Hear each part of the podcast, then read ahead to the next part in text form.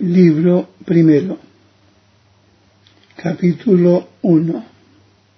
De la imitación de Cristo y desprecio de todas las vanidades del mundo.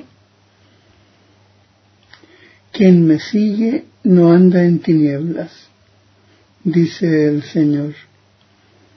Estas palabras son de Cristo, con las cuales nos amonesta que imitemos su vida y costumbres.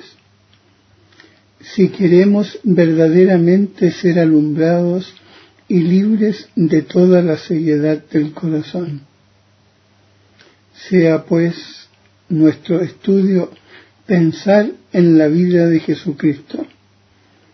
La doctrina de Cristo excede a la de todos los santos y el que tuviese espíritu hallará en ella maná escondido. Mas acaece que muchos, aunque a menudo oigan el Evangelio, gustan poco de él, porque no tienen el Espíritu de Cristo. El que quiera entender plenamente y saborear las palabras de Cristo, conviene que procure conformar con él toda su vida. ¿Qué te aprovecha disputar altas cosas de la Trinidad si careces de humildad por donde desagradas a la Trinidad? Por cierto, las palabras subidas no hacen santo ni justo, mas la virtuosa vida hace al hombre amable a Dios. Más deseo sentir la contrición que saber definirla. Si supieses toda la Biblia a la letra y los dichos de todos los filósofos, ¿qué te aprovecharía todo sin caridad y gracia de Dios?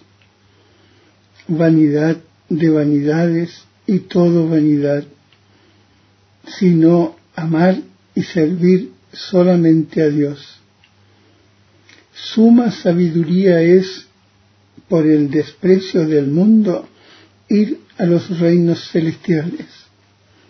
Vanidad es, pues, buscar riquezas perecederas y esperar en ellas.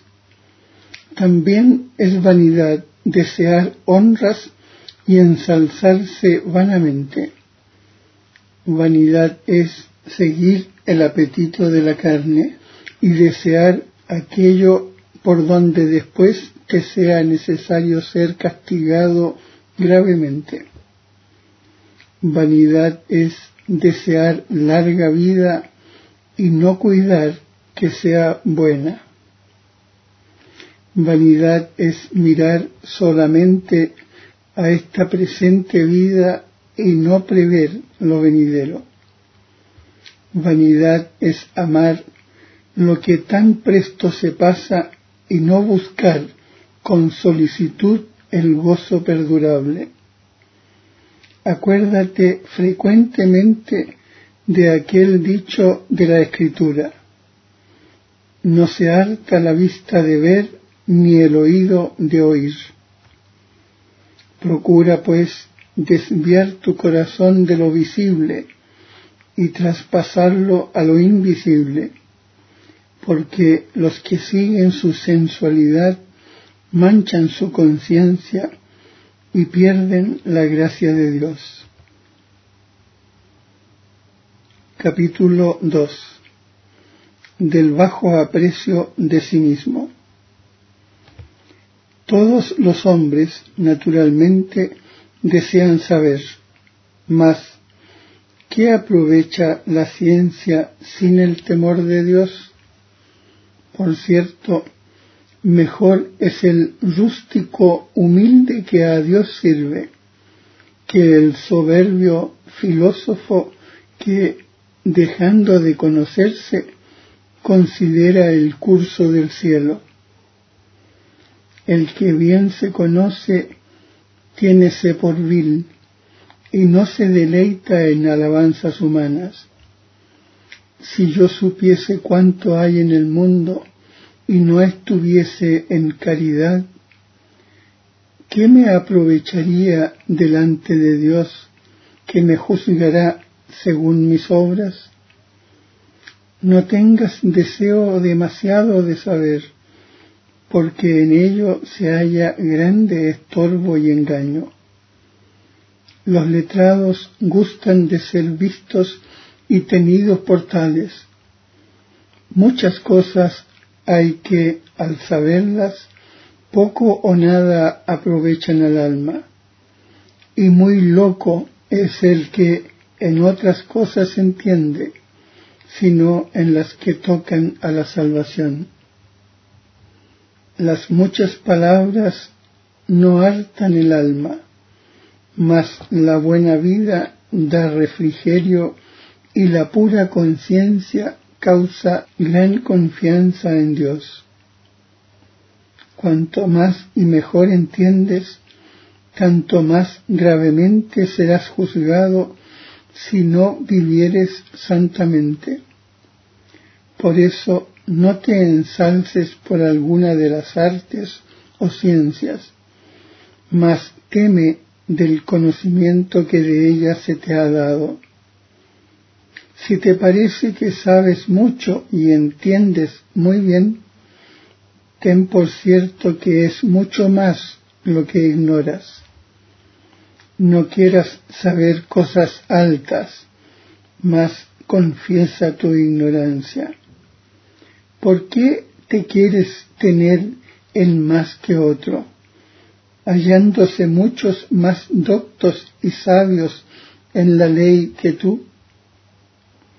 Si quieres saber y aprender algo provechosamente, desea que no te conozcan ni te estimen.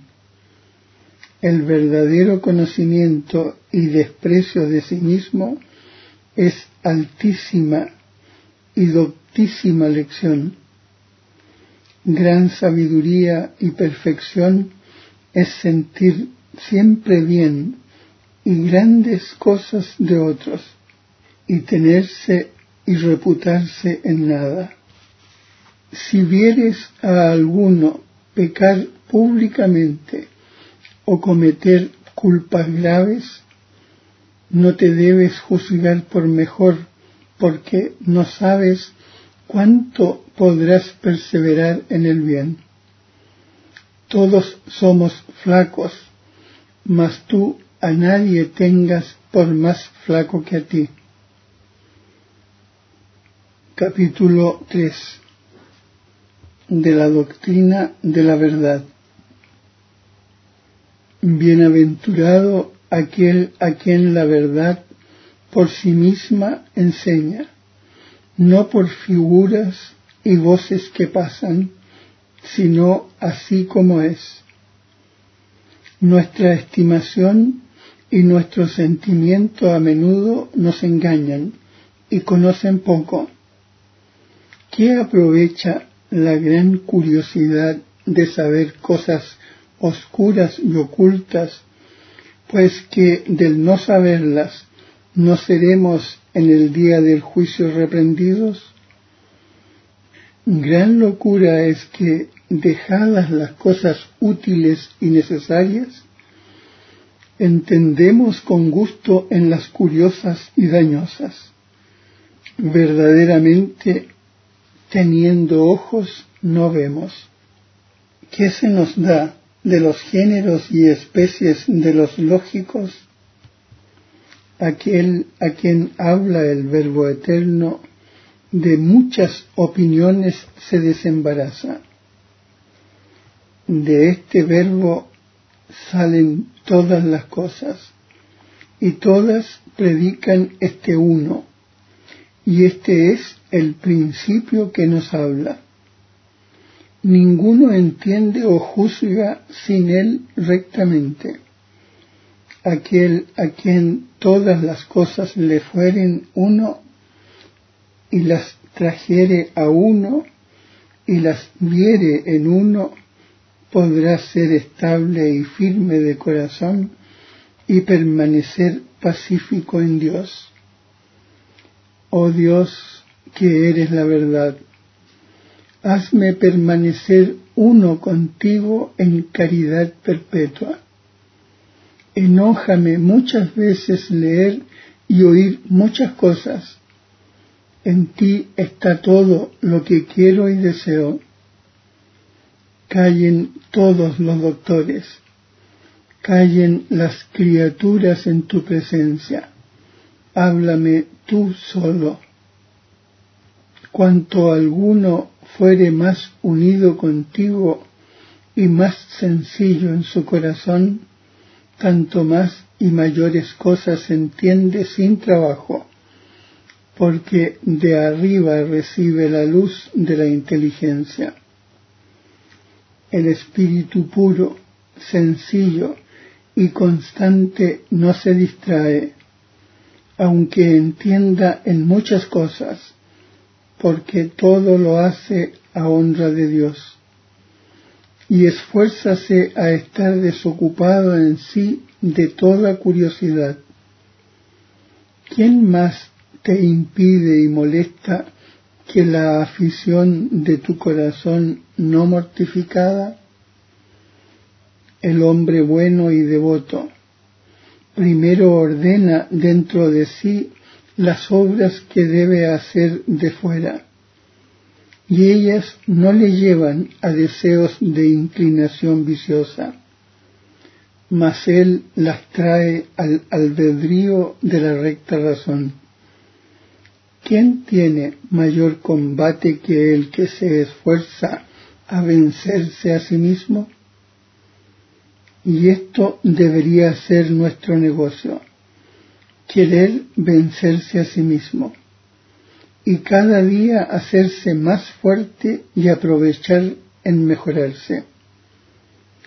Toda la perfección de esta vida tiene consigo cierta imperfección y toda nuestra especulación no carece de alguna oscuridad. El humilde conocimiento de ti mismo es más cierto camino para Dios que escudriñar la profundidad de la ciencia. No es de culpar la ciencia, ni cualquiera otro conocimiento de lo que en sí considerado es bueno y ordenado por Dios. Mas siempre se ha de anteponer la buena conciencia y la vida virtuosa pero porque muchos estudian más para saber que para bien vivir, por eso yerran muchas veces y poco o ningún fruto hacen. Si tanta diligencia pusiesen en desarraigar los vicios y sembrar las virtudes como en mover cuestiones, no se harían tantos males y escándalos en el pueblo, ni habría tanta disolución en los monasterios. Ciertamente, en el día del juicio no nos preguntarán qué leímos, sino qué hicimos, ni cuán bien hablamos, sino cuán religiosamente vivimos. Dime, ¿dónde están ahora todos aquellos señores y maestros que tú conociste cuando vivían y florecían en los estudios, ya poseen otros sus rentas, y por ventura no hay quien de ellos se acuerde. En su vida parecían algo, ya no hay de ellos memoria. Oh, cuán presto se pasa la gloria del mundo. Pluguiera a Dios que su vida concordara con su ciencia, y entonces hubieran estudiado y leído bien. ¿Cuántos perecen en este siglo por la vana ciencia, que cuidan poco del servicio de Dios? Y porque eligen ser más grandes que humildes, por eso se hacen vanos en sus pensamientos. Verdaderamente es grande el que tiene gran caridad, Verdaderamente es grande el que se tiene por pequeño y tiene en nada la más encumbrada honra. Verdaderamente es prudente el que todo lo terreno tiene por estiércol para ganar a Cristo. Y verdaderamente es sabio el que hace la voluntad de Dios y deja la suya. Capítulo 4 de la prudencia en las acciones. No se debe dar crédito a cualquier palabra ni a cualquier espíritu, mas con prudencia y espacio se deben, según Dios, examinar las cosas. Oh dolor, muchas veces se cree y se dice más fácilmente del prójimo el mal que el bien. Tan flacos somos. Mas los varones perfectos no creen de ligero cualquier cosa que les cuentan, porque saben ser la flaqueza humana presta al mal y muy deleznable en las palabras. Gran sabiduría es no ser el hombre inconsiderado en lo que ha de hacer, ni porfiado en su propio sentir. A esta sabiduría también pertenece no creer a cualesquiera palabra de los hombres, ni decir luego a los otros lo que oye y cree. Toma consejo del hombre sabio y de buena conciencia, y apetece más ser enseñado de otro, mejor que seguir tu parecer. La buena vida hace al hombre sabio, según Dios, y experimentado en muchas cosas. Cuanto alguno fuere más humilde en sí y más sujeto a Dios, tanto más sabio y sosegado será en todo.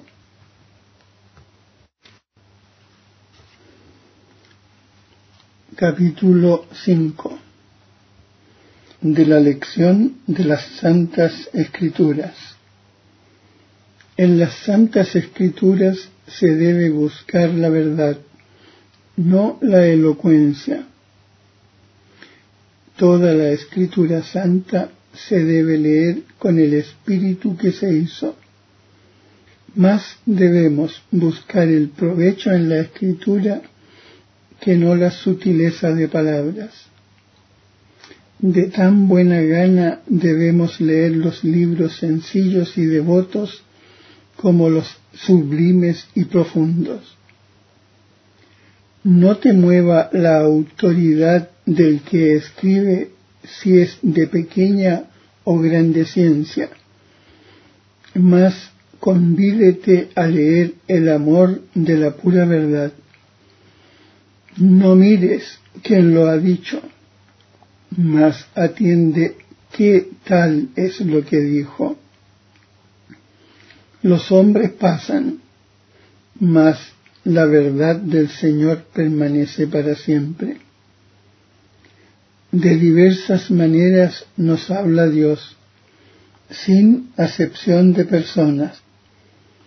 Nuestra curiosidad nos impide muchas veces el provecho que se saca en leer las escrituras. Cuando queremos entenderlas y escudriñar lo que llanamente se debía pasar. Si quieres aprovechar, lee con humildad, fiel y sencillamente, y nunca desees nombre de letrado. Pregunta de buena voluntad y oye callando las palabras de los santos y no te desagraden las sentencias de los viejos, porque no las dicen sin causa.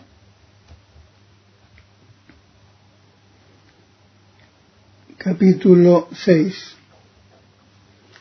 de los deseos desordenados. ¿Cuántas veces desea el hombre desordenadamente alguna cosa? Luego pierde el sosiego. El soberbio y el avariento nunca están quietos. El pobre y el humilde de espíritu viven en mucha paz. El hombre que no es perfectamente mortificado en sí, presto es tentado y vencido de cosas pequeñas y viles. El flaco de espíritu y que aún está inclinado a lo animal y sensible, con dificultad se puede abstraer totalmente de los deseos terrenos. Y cuando se abstiene recibe muchas veces tristeza y se enoja presto si alguno le contradice. Pero si alcanza lo que desea, siente luego pesadumbre por el remordimiento de la conciencia porque siguió a su apetito, el cual nada aprovecha para alcanzar la paz que busca. En resistir, pues, a las pasiones se halla la verdadera paz del corazón y no en seguirlas. No hay, pues, paz en el corazón del hombre carnal, ni del que se entrega a lo exterior, sino en el que es fervoroso y espiritual. Capítulo 7 Que se ha de huir la vana esperanza y la soberbia. Vano es el que pone su esperanza en los hombres o en las criaturas no te avergüences de servir a otros por amor a Jesucristo y parecer pobre en este siglo. No confíes en ti mismo, sino en tu esperanza en Dios. Haz lo que puedas y Dios favorecerá tu buena voluntad. No confíes en tu ciencia ni en la astucia de ningún viviente sino en la gracia de Dios, que ayuda a los humildes y abate a los presumidos. Si tienes riquezas, no te gloríes en ellas, ni en los amigos, aunque sean poderosos, sino en Dios, que todo lo da y sobre todo desea darse a sí mismo. No te ensalces por la gallardía y hermosura del cuerpo, que con pequeña enfermedad se destruye y afea. No te engrías de tu habilidad o ingenio, no sea que desagrades a Dios, de quien es todo bien natural que tuvieres. No te estimes por mejor que otros, porque no seas quizá tenido por peor delante de Dios, que sabe lo que hay en el hombre. No te ensoberbezcas de tus buenas obras, porque de otra manera son los juicios de Dios que los de los hombres, y a Él muchas veces desagrada lo que a ellos contenta si tuvieres algo bueno, piensa que son mejores los otros, porque así conservan la humildad. No te daña si te pusieres debajo de todos, mas es muy dañoso si te antepones siquiera a uno solo.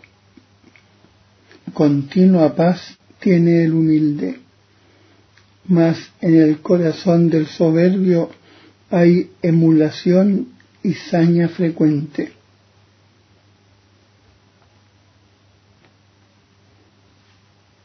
Capítulo 8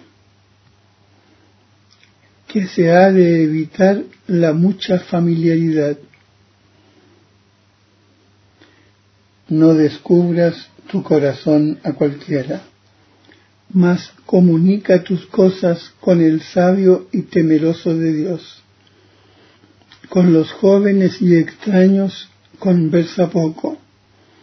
Con los ricos no seas lisonjero, ni estés de buena gana delante de los grandes. Acompáñate de los humildes y sencillos y con los devotos y bien acostumbrados, y trata con ellos cosas de edificación. No tengas familiaridad con ninguna mujer, mas en general encomienda a Dios todas las buenas. Desea ser familiar solo a Dios y a sus ángeles y huye de ser conocido de los hombres. Justo es tener caridad con todos, pero no conviene la familiaridad. Algunas veces sucede que la persona no conocida resplandece por la buena fama, pero su presencia suele parecer mucho menos. Pensamos algunas veces agradar a los otros con nuestra conversación y más los ofendemos porque ven en nosotros costumbres menos ordenadas.